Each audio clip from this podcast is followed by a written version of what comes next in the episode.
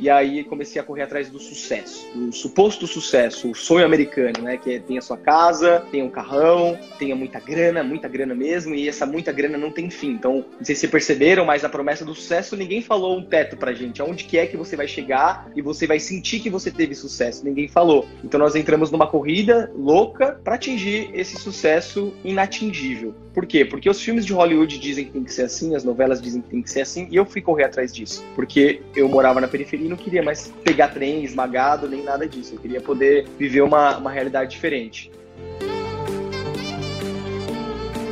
E aí, beleza, a gente, a gente curte a vida. A gente faz bastante coisa, faz paraquedismo, faz wake, faz trilha, babá. Só que, cara, a gente não faz isso todo dia. Isso é final de semana, uma vez no mês, duas vezes na semana. E o resto do dia? Então pensa uma coisa. Nós passamos, cara, a maior parte da nossa vida, um terço da nossa vida no trabalho, certo? Se você for digital influencer também, mais ainda, se pá. Não importa onde você trabalha, a maior parte da sua vida acordado vai ser no trabalho. O resto vai ser dormindo, então um terço no trabalho, um terço dormindo, um outro terço fazendo coisas triviais, comendo, tomando café, almoçando, fazendo cocô, namorando, uma academia, essas coisas que você faz, qualquer pessoa faz. Então, na maior parte da minha vida, eu tava fazendo uma coisa que eu não gostava. Automaticamente, isso me gerou ansiedade, porque eu ia para um negócio que eu não queria estar. Tá. Então, era como se meu corpo ia, mas minha mente falava, cara, eu não quero estar tá aqui. Tá entendendo? Então, rolava uma desconexão, como se estivesse sendo rasgado no meio. Esse é um dos maiores motivos da ansiedade. É por isso que eu falo tanto de propósito hoje.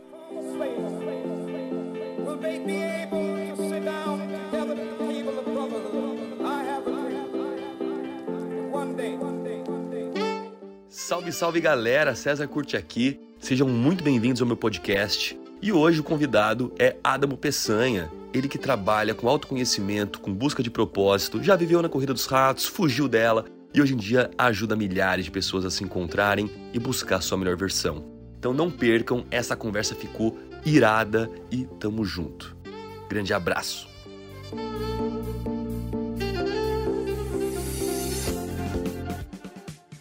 Salve, salve galera!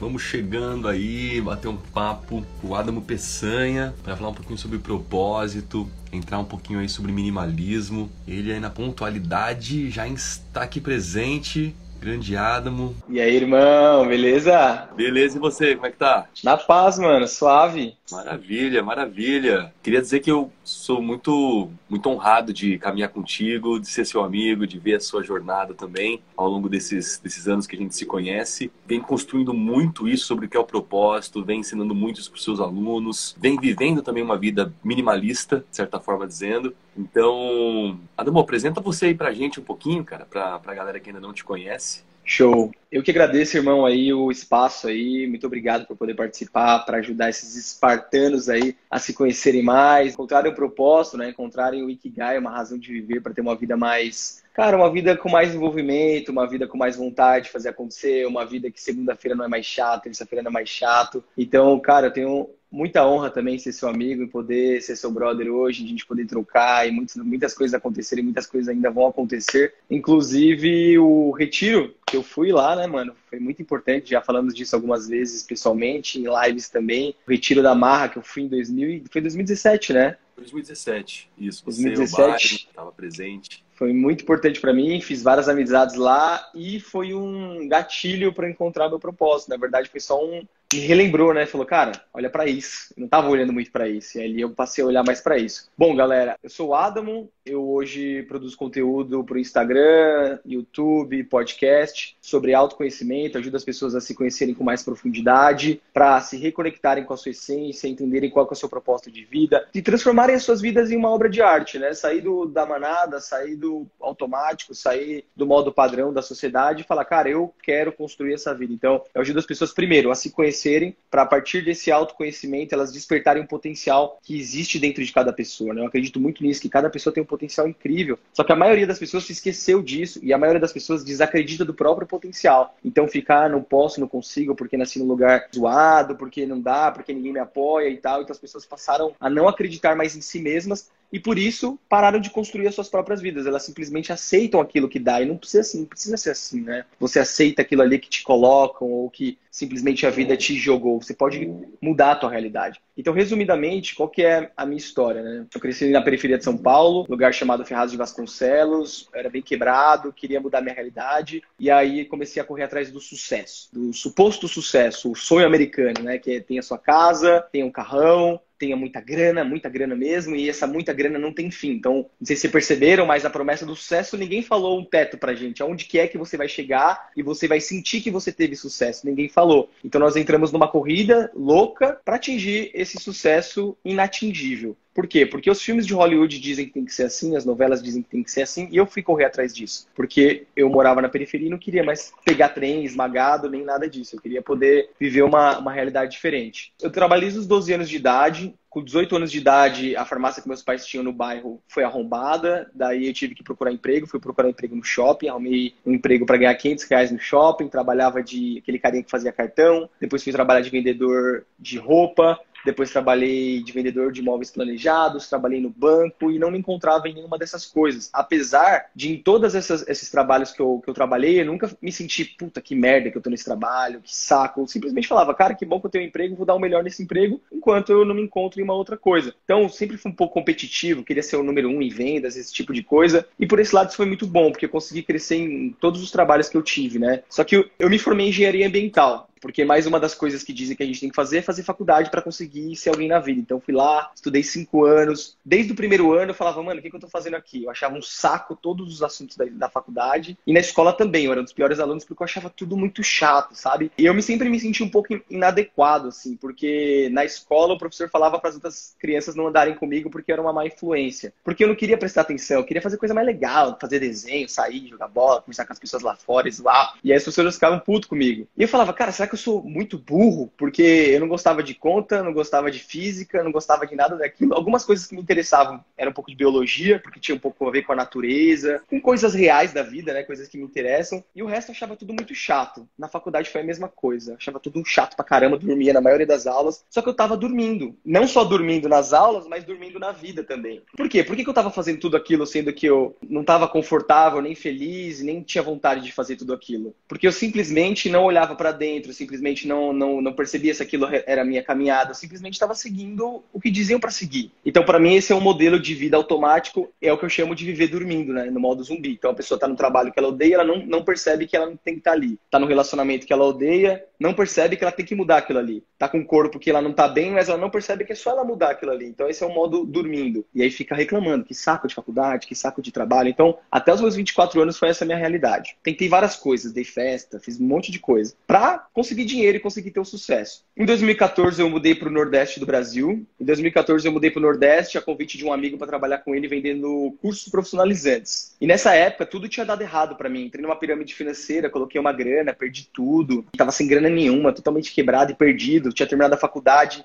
tava, cara, isso aqui não é minha praia, nunca consegui uma entrevista de emprego, nunca consegui nada para trabalhar com isso e nem me via também, não tinha vontade de correr atrás disso. E falei, o que, que eu vou fazer na minha vida? Daí aceitei esse convite desse meu amigo, eu falei, cara, não tenho nada a perder, vamos lá. Daí fui na pegada, assim, eu falei, cara, não quero voltar para São Paulo com o rabinho entre as pernas falando, tentei de novo e não deu de novo. Eu falei, cara, se eu vou para lá, eu vou para fazer acontecer. Dito e feito, a gente arrebentou, vendeu pra caramba, vários cursos em várias cidades, então morei em várias cidadezinhas do Nordeste, em pousadas, entregava panfleto de noite, de dia atendia os clientes, e o negócio foi acontecendo, comecei a ganhar dinheiro e tal. Em 2015 abri uma escola nessa área da construção civil também, que era os cursos que a gente vendia. Com 20 mil reais eu abri essa escola e essa escola faturou 1 milhão e 200 mil no primeiro ano. Depois abri uma segunda escola e falei, nossa, agora eu quero ter 300 escolas. Eu vou sair na Forbes, eu vou ser muito rico e agora eu quero ver, eu vou provar para todo mundo que eu consegui. E aí depois de quatro anos trabalhando nessa empresa, eu tinha grana, saí da periferia, morava em um apartamento de frente para praia, tinha viajado para vários países, tinha uma Harley Davidson, dirigia uma Mercedes Mercedes, quando eu acordava de manhã, eu falava, cara, não tô afim de ir pra essa empresa mais. Tipo, aquela motivação inicial que antes era a grana e o sucesso pelo sucesso, tinha passado, porque eu já tinha conseguido a grana. E aí o que que tava acontecendo? O estresse veio à tona, porque todo negócio que você vai começar, cara, seja trabalho, seja empresa, vai ter dificuldade, vai ter problema com funcionário, vai ter problema com vendas, vai ter problema, normal, né? E eu não queria mais lidar com aqueles problemas, ou seja, a dor do negócio estava maior do que a minha vontade de fazer acontecer. Tinha dia que eu abri os olhos assim de manhã e já senti uma ansiedade porra, da onde tá vindo essa ansiedade? Eu nunca tive ansiedade. E daí eu comecei a ter uma ansiedade bizarra, assim, dos, sei lá, dos 26 até uns 28, assim, bem, bem forte, que eu achava difícil ficar dentro de mim. E eu falava, mano, viver assim tá foda, assim, porque eu tava sempre muito no futuro, sempre muito preocupado, não conseguia ficar presente. Foi aí que eu comecei a buscar meditação. Eu nunca quis buscar remédios, nunca acreditei muito na indústria farmacêutica, nunca quis. Falei, não era assim, eu tô fazendo alguma coisa errada que fez a minha vida ficar assim. Não caiu essa ansiedade na minha cabeça. Foi aí que eu comecei a buscar meditação, porque eu queria ver o que, que tinha além do material. Até então eu não, não era muito conectado com o espiritual, então eu falei, cara, deve ter alguma coisa além disso daqui. Aí me apaixonei pela meditação, falei, nossa senhora, a meditação já reduziu minha ansiedade absurdamente, já comecei a, a mergulhar no budismo, estudar budismo, o poder do agora e por aí vai. E pela primeira vez eu comecei a me questionar sobre propósito, porque até então o meu propósito era grana. Eu achava que esse negócio de propósito era balela. Falei, não, o negócio é ganhar grana e curtir, né? Porque eu e o César temos muitas coisas em comum, então a gente curte a vida, a gente faz paraquedismo, a gente faz wakeboard, a gente, inclusive amanhã, né, Cezão, tem um wakeboard aqui para nós. Amanhã, amanhã. São Pedro é... Né? Se São Pedro, São Pedro ajudar. E aí, beleza, a gente, a gente curte a vida. A gente faz bastante coisa, faz paraquedismo, faz wake, faz trilha, babá. Só que, cara, a gente não faz isso todo dia. Isso é final de semana, uma vez no mês, duas vezes na semana. E o resto do dia? Então pensa uma coisa. Nós passamos, cara, a maior parte da nossa vida, um terço da nossa vida no trabalho, certo? Se você for digital influencer também, mais ainda, se pá. Não importa onde você trabalha, a maior parte da sua vida acordado vai ser no trabalho. O resto vai ser dormindo, então um terço no trabalho, um terço dormindo, um outro terço fazendo coisas triviais, comendo, tomando café, almoçando, fazendo cocô, namorando, na academia, essas coisas que você faz, qualquer pessoa faz. Então, na maior parte da minha vida, eu estava fazendo uma coisa que eu não gostava automaticamente isso me gerou ansiedade, porque eu ia para um negócio que eu não queria estar. Tá. Então era como se meu corpo ia, mas minha mente falava, cara, eu não quero estar tá aqui. Tá entendendo? Então rolava uma desconexão, como se estivesse sendo rasgado no meio. Esse é um dos maiores motivos da ansiedade. É por isso que eu falo tanto de propósito hoje. Isso calhou nessa época de o César fazer um retiro do,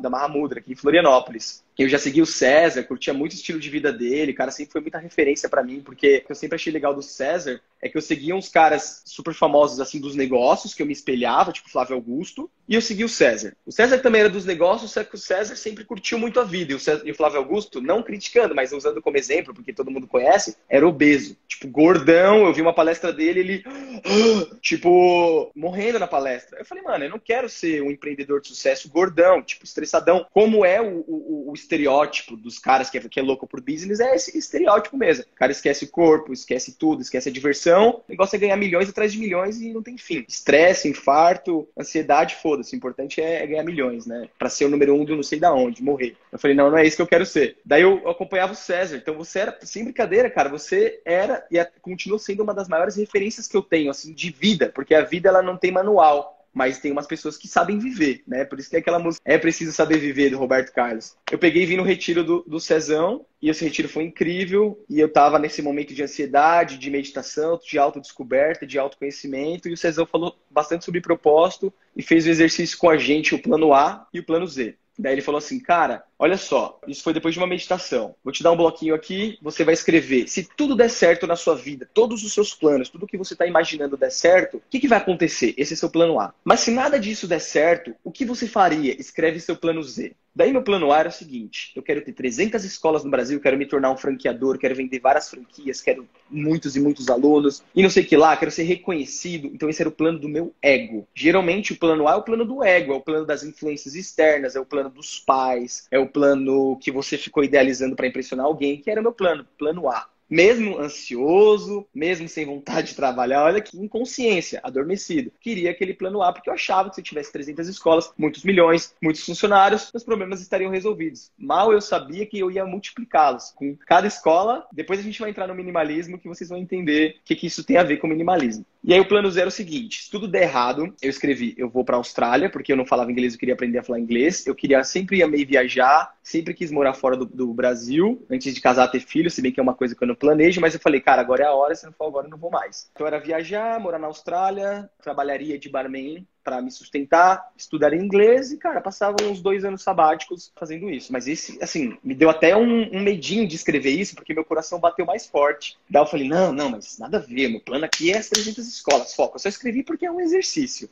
Eu pensei, né? Ansiedade batendo, voltei pro trabalho. E aí um dia eu peguei, entrei em meditação assim e falei, cara, eu quero saber a verdade. Por mais que a verdade doa e por mais que eu tenha que desconstruir todo esse, esse Adamo e toda essa história que eu tô construindo há cinco anos, por mais que isso tenha que morrer, eu quero saber a verdade. E aí, cara, meu corpo começou a. Por isso que eu acredito muito que Deus tá, tá dentro de nós e somos nós, né? Meu corpo começou a estremecer todo e falou, cara, é, o seu propósito é o que você já faz. Seus amigos te procuram quando estão precisando de, uma, de um incentivo. Você, cara, ajuda as pessoas quando estão precisando de ajuda. Você gosta de ser empolgado, entusiasmado, gosta de estudo, tipo, sobre como a mente funciona, o comportamento humano, desde os 18 anos de idade. Eu sempre curti muito o desenvolvimento pessoal. E sempre curti muito ajudar as pessoas falando sobre isso, como eu tô falando agora. E eu falei, por que não transformar isso no meu trabalho? Mas ainda tava muito, sabe, quando você não tem certeza? Então, geralmente nebuloso. o propósito é assim, nebuloso. O propósito é assim, você nem você acredita. Quem dirá as outras pessoas. Daí eu falei, quer saber, cara? Vou vender tudo, vou para Austrália. Então, vendi minha empresa. O cara nunca me pagou, mas foda-se, tá tudo certo. Foi a melhor coisa que aconteceu. O cara sumiu o BO. Fui para Austrália. Cara, trabalhei de garçom, trabalhei de tudo, aprendi inglês. E quando eu viajei, passei por outro despertar também. Sempre que você viaja, você expande muito a sua cabeça. E lá eu entendi qual era o meu propósito. Comecei a pegar firme nos vídeos no YouTube. Por um ano e meio nada, nada acontecia, nada crescia. E eu insisti porque eu falei, cara, esse é meu propósito. E tô aí até hoje. O canal cresceu depois de um ano e meio pra caramba. E eu vivo disso já faz uns dois anos. Só que desde a, do entendimento ali da marra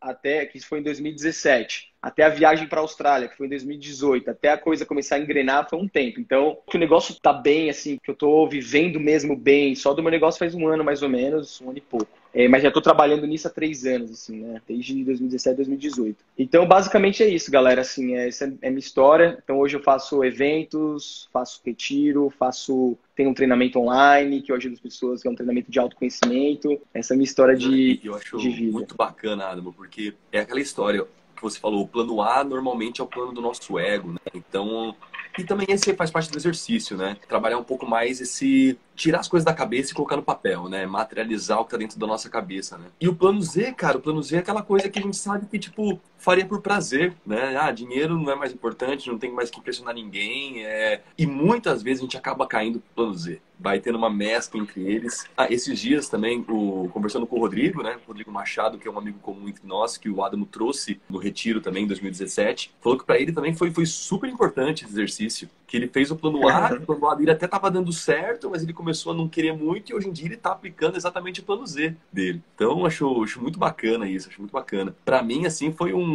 Quando eu fiz esse exercício também, deu um, um estalo, assim, muito grande. De saber que se eu tivesse que aplicar o plano Z, também estaria ótimo, né? Não seria nada de ruim. E eu acho legal demais também a sua história, porque eu acompanhei, né? Quando você começou a criar os primeiros vídeos, ali, vídeo feito com celular, ainda sem legenda, sem nada, sem arte, você mesmo editando tudo. E desde aquela época, tanto eu quanto a galera que participou do retiro já dando força. Eu lembro de ter visto o William dando uhum. força, uma galera ali dando força também. E, pô, não muito tempo depois, lembro que a gente tava junto, né, lá em fazendo salto de paraquedas, bateu 200 mil, né, seguidores no canal ali. Uhum. Isso é coisa pra caramba. 200 mil Sim. pessoas é uma cidade. É muito legal de ver que realmente quando a gente entra de, de corpo e alma no negócio, porque na verdade tudo é uma grande mágica, né? Eu acredito que tudo aquilo que a gente quer, a gente consegue. A gente tem esse poder de mover as coisas. A gente gosta de acreditar na paranormalidade apenas como aquela pessoa que entorta a colher, que levita os outros, mas a paranormalidade ela acontece em tudo, na atração das pessoas, dos negócios, né, dos cursos, das vivências. E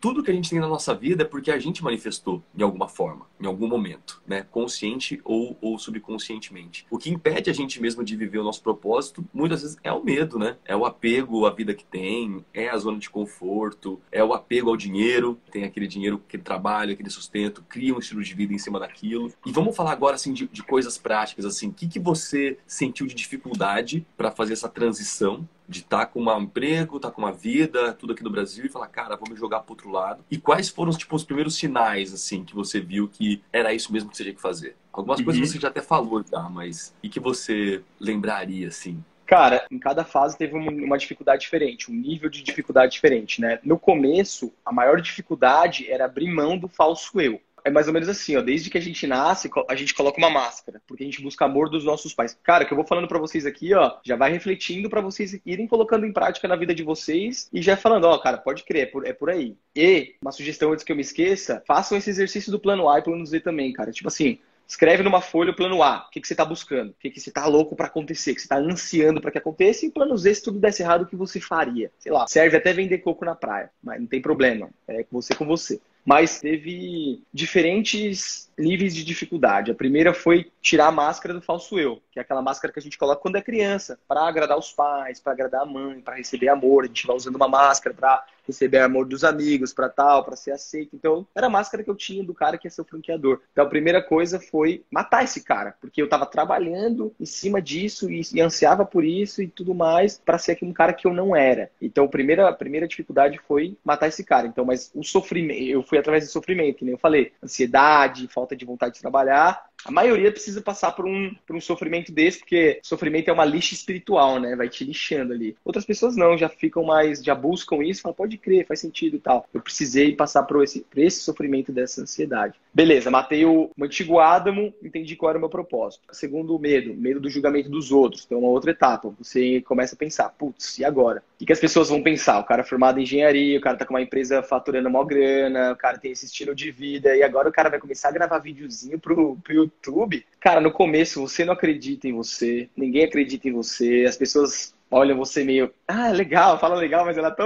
com um olharzinho meio de, tipo, o que esse cara tá fazendo, sabe? Ainda mais quando as coisas não estão dando certo. Então, eu tive que superar esse medo. Tinha medo até de fazer stories, pra você ter ideia. Daí eu comecei, eu lembro até hoje do meu primeiro stories. Eu falei, galera, é, não olhava direito assim. Tô pensando em, fazer uns vídeos assim para falar sobre isso. A galera aí, teve uma galera que apoiou, a galera do mar, principalmente, ali, aquela galera falou: pode crer, eu lembro que você trocou uma ideia lá no, no retiro, foi bem massa o que você falou, faz isso mesmo. Daí fui, cara, fui passei por esse estágio de medo do julgamento dos outros, porque, cara, esse daí, eu tenho muitos alunos, faço muitas mentorias e eu percebo que esse é um dos principais, assim. O que impede as pessoas de criarem uma realidade foda para elas é o medo do julgamento dos outros. Porque, cara, a nossa maior busca na vida é busca por aceitação, é busca por amor. Então você pensa só, você, talvez vocês que estão assistindo aí, que é médico, por exemplo, estudou para 10 anos para ser médico, investiu, sei lá, 500 mil reais para ser médico. De repente você tem que matar esse médico, entre aspas, para nascer um, sei lá, um músico, para nascer o seu verdadeiro eu, é desafiador. Seus pais talvez não gostem, muito provavelmente não. Seus amigos falam que você tá louco. Você vai ter que abrir mão de tudo isso para falar, cara, eu vou ser eu, eu vou, eu vou ser quem eu quero ser e dane-se.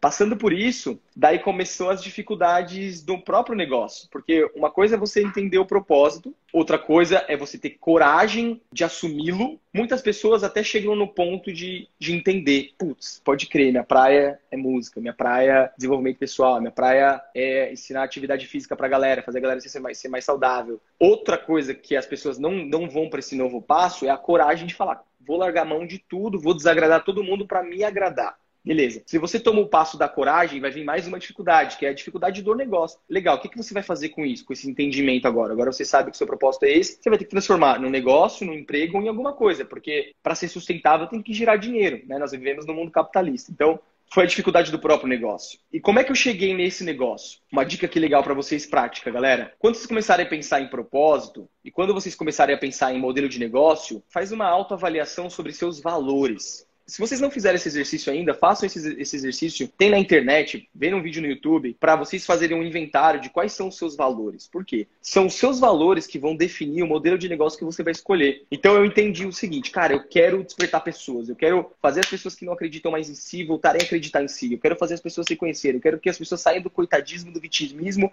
entendam que elas são criadoras da realidade delas. Legal, ok, muito bonito, muito filosófico, mas como é que eu transformo isso em um negócio? Como é que eu pensei no modelo de negócio? Olhando para os meus valores. Aí eu falei, cara, quais são meus valores? Meu valor principal na lista de valores é liberdade. Vem antes de crescimento, vem antes de, de tudo. Se pá, até de amor. Amor é muito valioso, mas se, se eu tô num casal que eu amo muito ela e ela me ama muito, mas ela fala que eu tenho que ficar preso dentro de casa pra gente se amar, eu não quero. Então a liberdade ainda vem primeiro, talvez, porque eu preciso da minha liberdade. E quando eu falo de liberdade, não é só liberdade de casa, é liberdade para você fazer o que você quiser, ir e vir. Então eu sempre fui esse cara muito solto. E sempre ficar dentro de um escritório, para mim, foi muito maçante, foi muito.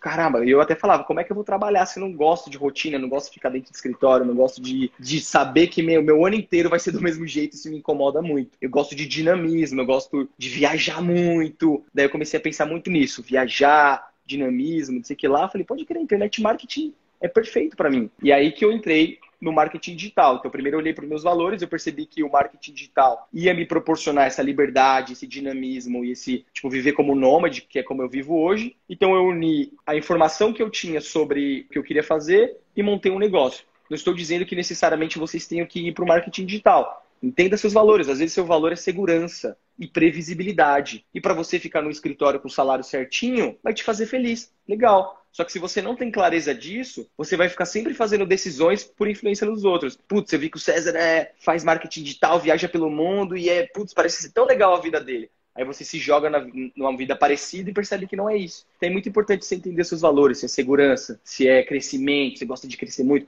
ou se é liberdade. Todos nós temos todos esses valores, só que eles têm uma hierarquia diferente. Então é importante você entender quais são a hierarquia dos seus valores. Bom, daí comecei a ter dificuldade no, no business, assim, porque eu, eu não entendia nada, né, mano? Quando você tá entrando em um negócio novo, você não sabe nada sobre o negócio. Você não, não sabia nada de internet marketing, sabia nada de YouTube, que nem o César falou, de edição de vídeo. Eu gravava vídeo robótica, não tinha essa desenvoltura que eu tenho hoje. Então foi essa dificuldade do próprio negócio. Só que o que que me fez continuar? Propósito. Lá atrás eu tive um pum, um clique, um despertar, uma ficha caiu que era isso. Então eu falei, cara, ou é isso ou é isso. Eu não, ve não me vejo mais no escritório, não me vejo mais num banco, não me vejo mais com uma empresa, porque eu já tive empresa também, eu já entendi que não era mais grana. Eu queria acordar assim, cara, vou lá fazer isso. Putz, que massa, vou fazer meu evento. Que irado, eu queria, eu queria ter um envolvimento mesmo, não esperando o salário, não esperando a recompensa, mas em si eu estar envolvido no processo. Essas foram as dificuldades. Então, depois de um tempo estudando marketing digital, estudando bastante, testando várias vezes, as coisas começaram a dar certo, o canal começou a crescer, então paguei mentoria. Cara, quando você está envolvido com um propósito, com uma coisa que você quer muito, você ataca de todos os lados para conseguir. Você paga mentoria, você paga curso, você tenta uma vez, você tenta de outro jeito, tenta de outra, até, até dá certo. Tem um, um foguete atrás de você que vai, vai, vai, vai, vai, vai, te faz você passar por todas essas barreiras. Só que até hoje, continuo tendo dificuldades. Só que são outros níveis de dificuldade. Então hoje eu lido melhor. Aquelas que antes para mim eram uma puta dificuldade, hoje eu nem percebo mais. Hoje eu tenho novas dificuldades. E aí é o que é, né? Continua. A gente faz muito essa analogia do videogame, né? Eu vejo que vira e mexe você posta também a analogia do videogame. É igualzinho, né? O chefão fica cada vez mais forte. Só que o herói também está cada vez mais forte. Né? Então, sempre Exatamente. vai ter dificuldade, sempre vai ter desafio, sempre vai ter problema. Só que depois de um certo ponto que você já passou por várias dificuldades e vários problemas, você sabe que você vai dar conta de resolver. E é até bíblico, né? Dizem que Deus não dá um fardo que você não possa carregar. Então, uhum. cabe muito a pessoa ter um centramento de falar: não, quando teve aquela dificuldade, eu consegui. Aquela eu consegui, aquela eu contornei. Então, essa aqui eu tenho que dar um jeito. E ter essa clareza de sentar e, às vezes, botar mão na massa, né? Pegar um papel, uma caneta e montar um plano de ação, né? Montar uma, o que, uhum. que vai uhum. fazer. E é muito engraçado, né, Adam? A gente está numa fase que não começou agora, já vem de alguns anos. O próprio Prembaba, quando escreveu o livro dele, falou de propósito também. E uhum. a pandemia chacoalhou mais isso ainda, né? Eu tenho vários amigos que estão em busca de propósito e é como você disse, não é que estão sem grana, que estão quebrado. Não, tão, tá todo mundo bem mas começou a, a, a, movimentar uma coisa que acho que nem eles sabiam que, que ia chegar nesse ponto, sabe? Da pessoa falar. Porque é isso que você falou. Na matemática da vida é isso, né? 24 horas, a gente está dormindo, a gente está trabalhando e a gente está se entretendo ou fazendo coisas para viver. Cara, já que não dá para aumentar as horas do dia, então vamos usar melhor essas horas do dia. Então, se tem oito horas, teoricamente, para trabalhar, que seja em prol de projetos e coisas e sensações, emoções que a gente tem vontade de, de de vivenciar. Isso, consequentemente, vai fazer a gente dormir melhor, que é um outro pedaço, um outro grande pedaço né, da nossa vida, e provavelmente ainda economizar e sobrar tempo para que aquelas oito horas que sobrou para entretenimento talvez se tornarem ainda mais horas né? Se for bem planejado, né? Eu acho isso muito bacana. Que vai já a uma mudança de mentalidade desde o começo. Que pode ser uma mentalidade de uma pessoa que não acha certo trabalhar oito horas por dia. Isso é legal também, né? Acho que as gerações que a gente vem vivendo até então já se colocou esse CLT na cabeça, né? Que a gente é obrigado a trabalhar oito ou mais horas por dia. E hoje em dia, com tanta opção de coisas para fazer, acho que a gente sabe muito bem que não tem mais essa necessidade de trabalhar oito horas por dia, ou que seja até mais mas com diversão, com flexibilidade, com liberdade, né? Então tem, hoje em dia tem essa possibilidade, né? Você pode estar na praia e estar trabalhando ao mesmo tempo, né? Você pode estar numa viagem e também trabalhando ao mesmo tempo, né? Então vai muito também de criatividade, né? Com certeza, com certeza. É que assim, a gente romantizou demais e mistificou demais o, o propósito e tal. Trazendo para vocês de uma forma mais tranquila, galera, pra vocês não ficarem assim, caramba, quando é que Deus vai me mostrar o meu propósito e tal? O propósito é a sua natureza. Então, quando você era criança, você já sabia o seu propósito. Não confunda propósito com modelo de negócio. O modelo de negócio é como você encaixa o propósito. São duas coisas diferentes, uma coisa mais prática, uma coisa mais natural, espiritual, mais orgânica. Então, quando você era criança, você já era natural. Presta atenção como é que você se mexia, como é que você se comportava. Você era mais falante, era mais criativo, era mais da música, era mais do futebol, era mais da corrida, mas você era natural. Você foi deixando de ser natural, que é o que eu falei, colocou a máscara, foi começar a querer agradar todo mundo. O que, que você precisa fazer agora? Se relembra de quem você era. Quando você se relembrar, você vai voltar a ser natural. Então não vai mais ter trabalho. Quando você era criança, quando você ia fazer um projetinho com outras crianças, sei lá, construir uma casa na árvore ou fazer uma brincadeira, você não gostava, você não ficava envolvido, você passava seis horas, sete, oito horas, dez, nem almoçava lá, porque você estava envolvido naquilo. Nosso trabalho tem que ser algo parecido com aquelas brincadeiras de criança, sabe? Tipo, quando eu faço um evento, que o César faz também, um retiro, cara, é, é uma diversão gigante para nós, assim. É uma brincadeirona, assim, com coisa séria também. E, eu, e a vida tem que ser assim, cara. Tem que ser divertida, tem que ser brincando, tem que ser curtindo. E hoje se tornou normal ficar estressado. E eu achava que era normal aquela ansiedade, aquele estresse, porque falavam pra gente: lute muito, trabalhe muito enquanto os outros dormem, estude enquanto se que lá, rale, se mate, se foda a vida inteira, para depois disso, lá na frente, quando você tiver sucesso, você vai poder ser feliz. Essa é a maior mentira que já inventaram. E ela tá muito clara para mim. Foi inventada para o capitalismo girar. Deixa uma pessoa ali numa gaiola de hamster com uma promessa, né? Promessa do, do filme de Hollywood. Deixa ela ali correndo para a vida inteira, gerando energia, gerando dinheiro, mandando mais dinheiro pro, pro sistema. E aí que a gente já pode entrar no minimalismo também. E precisando de mais roupa, mais carro, mais coisa, mais coisa, continua fazendo a roda girar. Infeliz pra caramba, pelo menos ela acha que ela vai ser feliz lá na frente, na aposentadoria. aí morre, já era, não foi feliz. É isso, cara. Voltar a ser natural, voltar a ser você mesmo. E daí, uma coisa para vocês pensarem: será que essa correria que vocês vivem hoje, eu não, não sei a vida de vocês, tá? Eu tô só falando da sociedade de modo geral. Será que essa correria que as pessoas vivem hoje em dia para ter mais dinheiro, para comprar mais coisas, que consequentemente você vai ter que trabalhar mais para isso. Será que você precisa dessas coisas? Entendeu? Será que você precisa viver esse estresse inteiro nesse trabalho que você tá infeliz, sem propósito? Sem envolvimento, com muito estresse. E é o seguinte, estresse gera cortisol e a maioria das nossas doenças físicas são relacionadas ao cortisol, câncer, infarto e tudo mais. Então, se a gente se bobear, olha que loucura, olha que profundidade. Falta de propósito gera um monte de doença, gera ansiedade, gera depressão, gera suicídio. Até quem tem grana, cara. Obesidade e por aí vai, entendeu? É importante, cara, é importante. Daí você pensa assim, pô, Adamo, mas hoje eu ganho 20 pau, ganho 30 pau, sei lá caramba, eu vou ter que sair para começar do zero para ganhar mil, dois mil? Tá, cara, mas você tá ganhando 30 mil estressado, infeliz. É uma ilusão. Sai talvez, claro, não tô falando pra você ser um maluco, mas vai guardando uma graninha, vai se preparando, vai fazendo essa transição, sabe? Vai fazendo a transição quando você descobrir qual é a sua praia, e aí vai aos pouquinhos. O importante é que, o importante é que quando você se encontrar, Cara, a vida é outra, velho. Não tem mais essa de acordar estressado, não tem mais essa de acordar, meu Deus, tem que ir pra tal lugar, que saco. Uou, mais um dia de vida, obrigado. Uou, vamos lá, que incrível. Mais projetos, e eu amo os projetos, e o projeto tem significado para mim. É isso, cara. Propósito traz um significado para sua vida. E aí agora uma coisa prática, né? Você cria também o seu propósito. O propósito Essa também é não é só pergunta. Então já já li a sua mente aqui, já fizemos uma, uma telepatia. Você cria, cara. Muitas pessoas ficam travadas no propósito, procurando um propósito, porque elas pensam assim, pum, vai vir um seu propósito dar palestra e gravar vídeos pro YouTube, faça isso agora. Não, não, é assim. Vai vir, você vai ter, vai vir uma parada, você fala, hum, sou empolgado, gosto de falar disso, vou te falar como que eu, que eu entendi o meu. Eu falei assim, dando um negócio prático aqui para vocês. Não sei se vocês já ouviram falar no Ikigai. O Ikigai chama, é, significa razão de viver. É um termo que acredita-se que foi cunhado numa ilha japonesa, e aí essa ilha as pessoas costumam viver muito, tem umas ilhas no Japão, uma ou algumas, acho que é Okinawa, que as pessoas vivem muito, vivem 120 anos, 100 anos e não sei o quê. E acredita-se que essas pessoas vivem muito porque ao invés de elas passarem a vida buscando dinheiro, sucesso e não sei o quê, elas procuram o Ikigai, que significa razão de viver.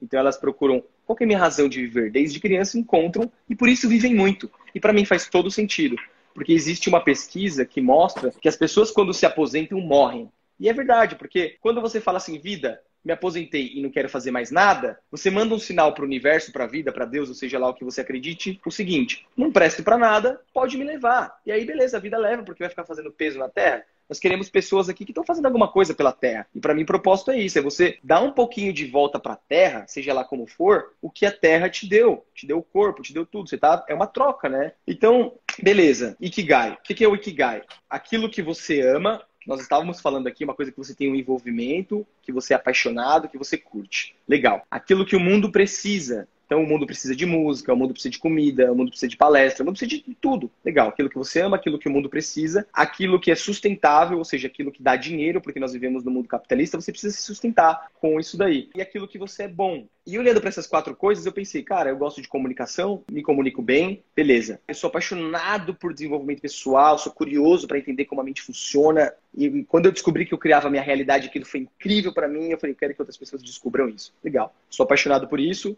e o mundo precisa disso. Porque, veja aí, 90% das pessoas ou mais não estão felizes, não acreditam em si mesmas, estão com depressão, estão ansiosas, estão sem grana, estão quebradas. Então eu falei, o mundo precisa muito disso. E o que dá sustento? Por quê? Como é que você vai me dar sustento? Aí eu vou transformar em um modelo de negócio. Então, eu criei, eu decidi. Eu tive uns entendimentos antes da minha habilidade, do que o mundo precisa, do que eu sou bom, do que me dá sustento. Eu falei, legal, então eu vou inventar um personagem, vou inventar o Adamo Peçanha do YouTube, eu vou inventar essa nova marca, eu vou criar esse novo negócio. Então é uma criação. Eu acho que eu devo ter um pezinho em Okinawa, cara, porque Okinawa dizem que é tipo a, a Bahia do japonês, porque é uma ilha, uhum. então os japoneses são mais morenos e tal, né? Eu devo ser de Okinawa, cara, porque qualquer solzinho eu já fico preto.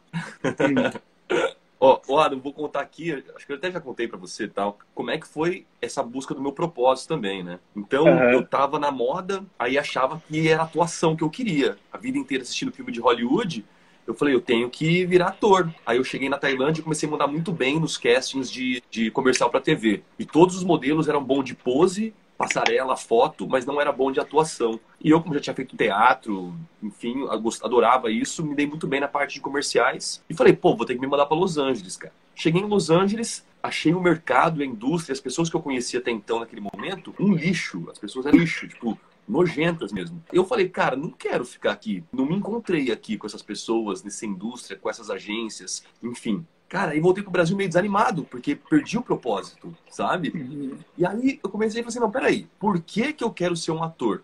Ah, eu falei, pô, porque era legal, eu vi um filme, eu me inspirava. O cara assistiu um Forrest Gump, assistiu um Coração Valente, assistiu um Matrix, assistiu um Avatar. Você fica inspirado, né? Às vezes você chora, uhum. você torce, você grita. Aí que tá a minha motivação principal era poder, através de um filme, de uma obra, inspirar alguém, fazer bem para alguém através daquilo. Quando eu entendi aquilo, eu falei: não, espera aí. Isso eu consigo atingir de inúmeras formas. Eu consigo atingir isso aqui sendo um psicólogo, eu consigo atingir isso aqui sendo um músico, eu consigo atingir isso aqui sendo um escritor, eu consigo qualquer coisa. Acho que qualquer papel bom que você fizer e, e trouxer bem para outra pessoa, tá cumprindo um pouco desse Ikigai. Se a gente mudar uhum. o, o mindset, a mentalidade por trás. Aí eu falei, não, beleza, então meu propósito eu gosto de inspirar, gosto de motivar, gosto de fazer o bem para as pessoas. Então, aí eu, eu, falei, então, o que, que eu sou bom? Aí eu pensei, o que, que eu sou bom? Então, primeiro, o que, que eu gosto? Aí você fica naquela coisa, mas o que, que eu gosto? É tanta opção. Aí como é que eu cheguei no que, que eu gosto? Eu falei, o que, que eu gasto dinheiro para fazer?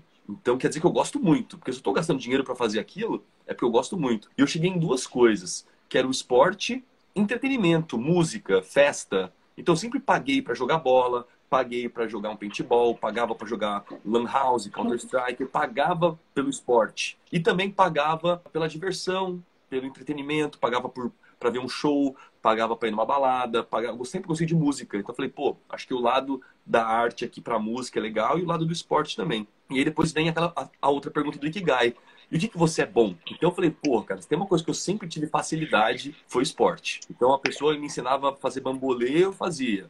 Vamos jogar queimada, fazia. Então sempre gostei desse desafio de aprender um, um esporte novo, né? E foi assim que eu comecei. Eu falei, então aqui eu consigo achar uma coisa que eu gosto, que eu pagaria para fazer, uma coisa que eu acho que eu sou bom, ou melhor, acima da média. É uma coisa que eu vou conseguir ajudar as pessoas. Naquela época estava sendo o, o, ápice assim da, da obesidade, do sedentarismo nos Estados Unidos. Então os Estados Unidos estavam passando por uma fase, ainda tá, né, que a cada três pessoas duas estavam acima do peso e uma estava obesa. Então, é um número bizarro, né? 33% da população estava obesa. Talvez não seja exatamente isso, mas quem mora ou já passou pelos Estados Unidos vê que se você sair das praias ali de Venice Beach, da Califórnia, a maioria é gordo, bem gordo. Né? Você vê aquelas pessoas andando de cadeira de roda porque não conseguem nem andar. Não é nem cadeira de roda, porque não tem nem força, é aqueles carrinhos eletrônicos. Né? Andadorzinho. E eu falei, cara, também, assim como você prezo liberdade, prezo diversão, acho que a gente não tem que aproveitar a vida só depois que aposenta. Então eu comecei a escrever no papel o que, que eu gostaria que tivesse no meu emprego. Então, pô, eu, tenho, eu preciso de um emprego que tenha flexibilidade de horário, eu preciso de um emprego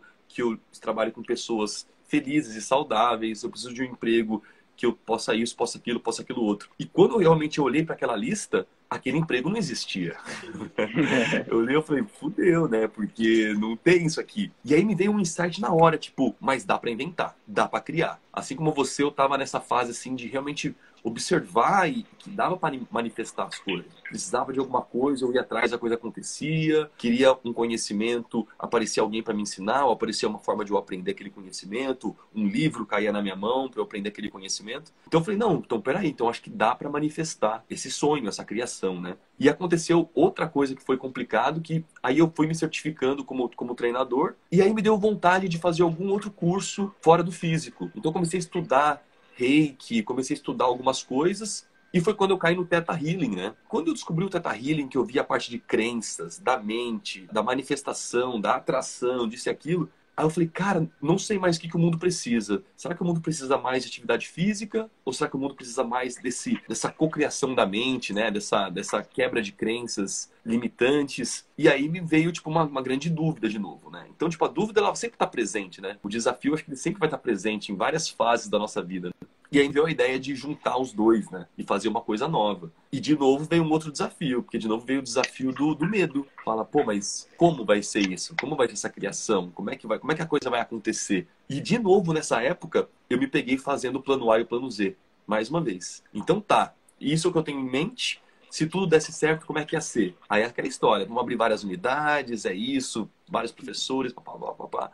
E se tudo der errado? Se tudo der errado, é no personal training, é no um a um, devagarzinho, de grão em grão, galinha enche o papo. Então aí é, é, dá muita clareza isso, né? Porque você olha e fala, queira ou não, tem dois planos de ação aqui para acontecer, né? Tem dois, dois caminhos para seguir. Fico feliz também de saber que essa técnicazinha aí te deu muita força, deu força pro Rodrigo. Provavelmente para todo mundo que tava naquele retiro ali foi bem especial, né? No próximo agora de fevereiro vai, vai rolar. Vai rolar a mesma dinâmica aí, porque eu vi que tá na hora de, dela voltar em ação.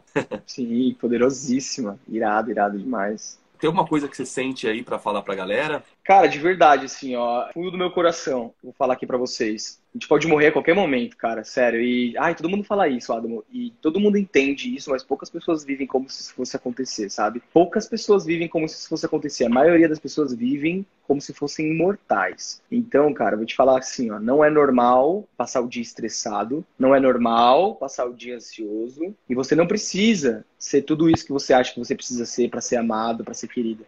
Tenta agradar você primeiro, sabe? Faça aquilo que te faz feliz primeiro. Corre atrás e luta, cara, porque vale a pena, velho, vale a pena. Vão desacreditar de você, você vai desacreditar, mas lá na frente você vai falar: Meu Deus, muito obrigado, sabe? Um dia eu cheguei nos no meus pais, isso também foi muito forte para mim, César. Um dia que eu cheguei nos meus pais e falei: Meu pai é aposentado já faz uns 20, meu pai tem 77 pai tá aposentado já faz uns, uns 15 anos, mais ou menos. E, cara, eu já falei isso pra ele. Meu pai tá só esperando a morte chegar. Desde que ele se aposentou, ele fica na frente da TV o dia inteiro, até chegar a hora de dormir.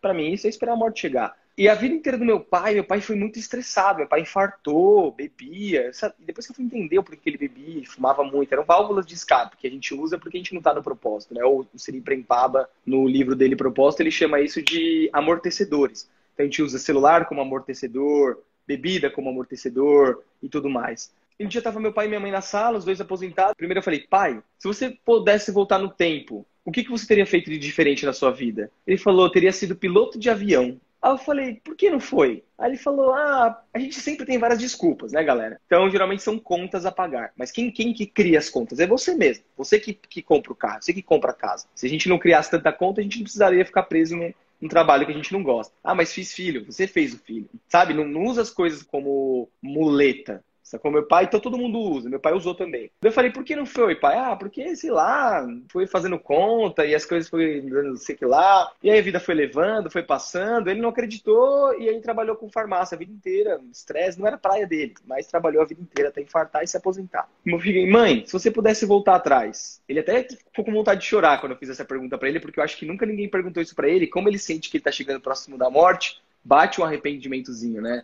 Daí eu falei, mãe, se você pudesse voltar no tempo, o que você faria de diferente? Ela falou, eu teria feito algum curso relacionado à moda, costura. Eu gosto muito de roupa, de costurar, de moda. Eu falei, por que não fez? Mesma coisa. Ah, filho, tinha que pagar as contas e não sei o que lá. Daí conheci seu pai, trabalhar com seu pai, sei que lá, sei que lá, sei que lá. Não dá mais pra voltar atrás. E aí eu comecei a refletir muito sobre aquilo. Eu falei, caraca, mano, meu pai não acreditou no sonho dele e desperdiçou a vida dele fazendo algo que ele não gostava até infartar. Minha mãe também não acreditou no sonho dela. E eu também vou fazer a mesma coisa, sabe? Tipo, tem uma, uma, um livro, eu não li ainda, mas todo mundo fala, que é Antes de Partir, que é uma enfermeira que ela identifica os cinco maiores arrependimentos das pessoas quando elas estão morrendo. E isso é muito forte, tem um aprendizado muito grande, porque você não precisa chegar no final da sua vida para perceber isso. Já está no livro, o livro já mostrou, com milhares de pessoas, todas elas quando morrem, agarra a enfermeira pelo colarinho e fala: não me deixa morrer, por quê? Queria ter acreditado mais no amor, deveria ter acreditado no amor, deveria ter acreditado nos meus sonhos, não deveria ter ficado trabalhando no negócio que eu odiava, porque agora eu tenho talvez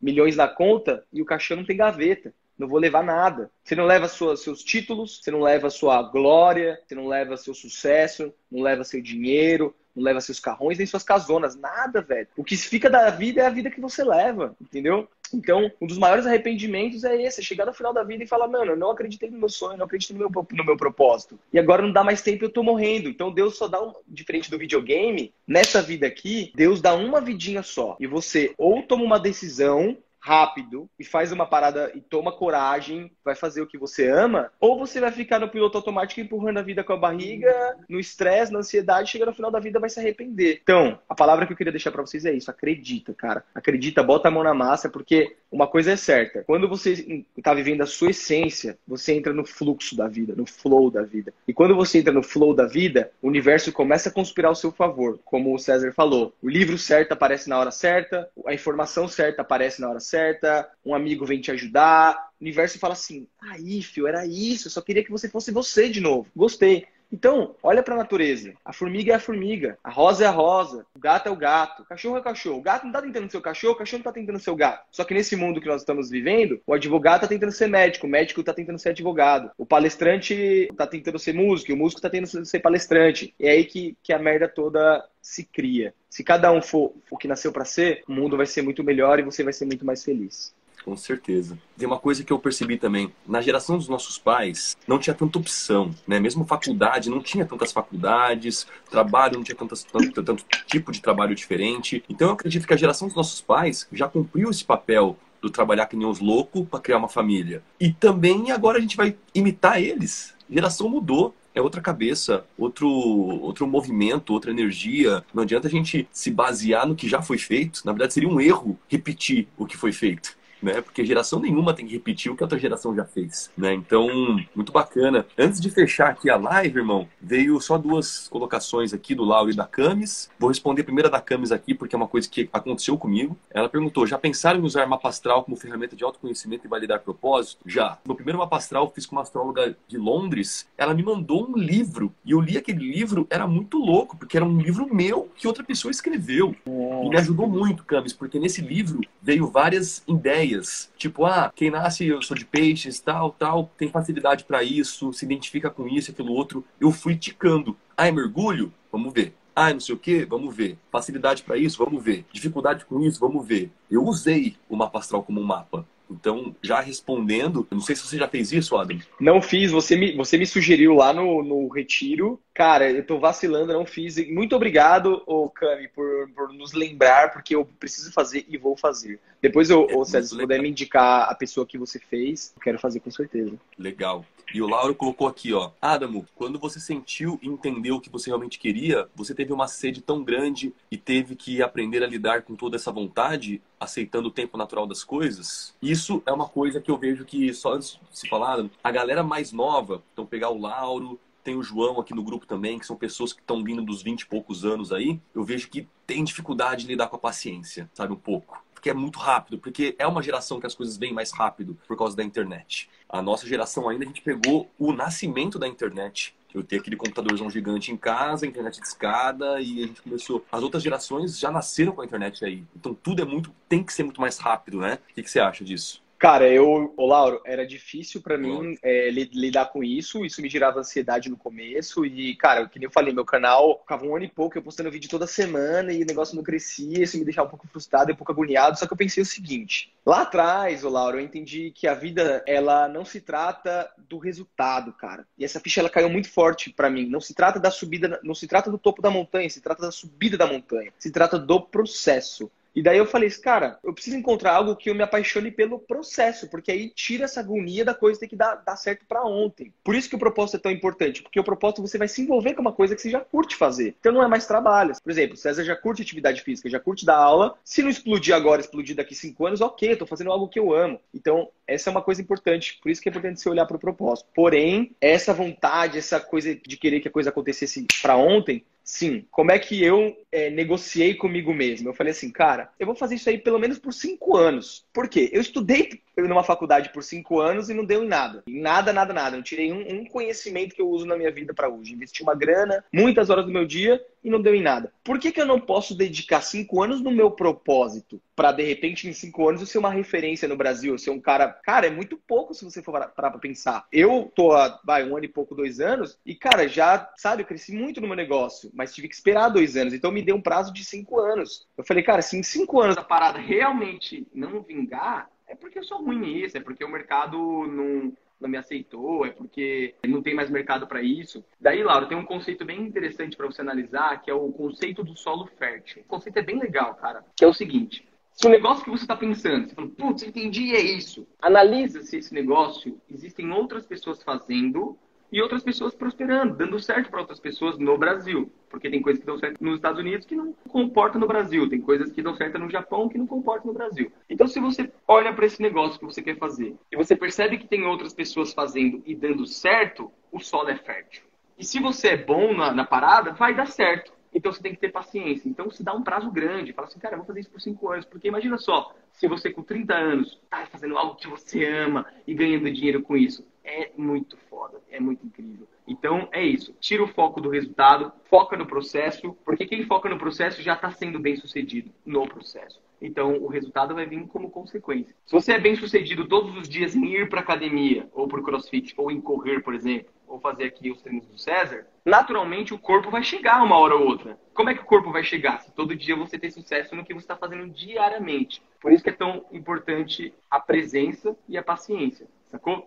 Analisa se o solo é fértil e cai de cabeça e anota essa frase: faça até dar certo, não para dar certo, até dar certo. Mas entenda uma coisa agora para finalizar. Você não precisa ter sucesso para ser feliz, mas você precisa ser feliz para ter sucesso. Nós vivemos em dois estados mentais: ou estado de sofrimento ou estado de graça. Se você está criando muito sofrimento para ter algum tipo de sucesso, isso só vai atrapalhar e vai deixar o seu sucesso mais longe. Ansiedade, agonia, ah, isso aí só atrapalha a sua criatividade, a tua produtividade, a tua pegada para fazer acontecer. Então foca em ser feliz, irmão. Foca em se divertir.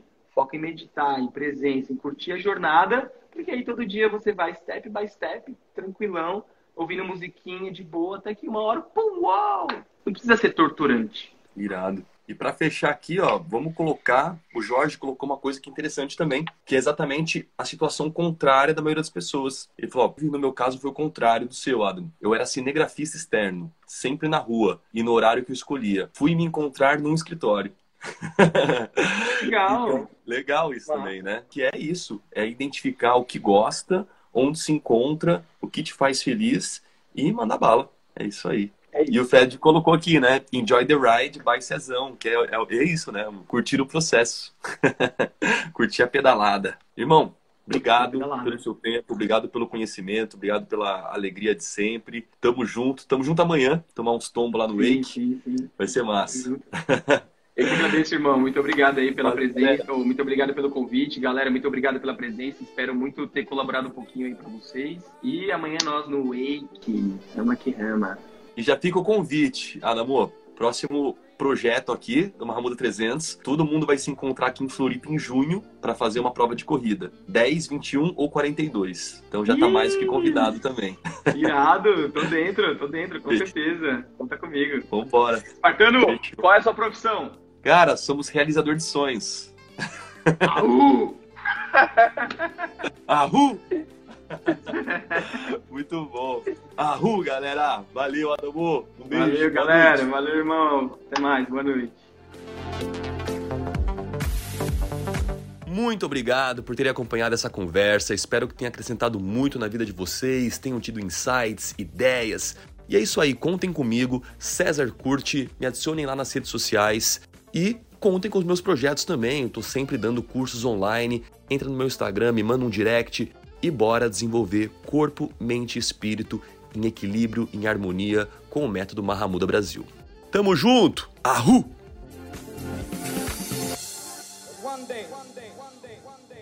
This nation will rise up, live out the meaning of its creed.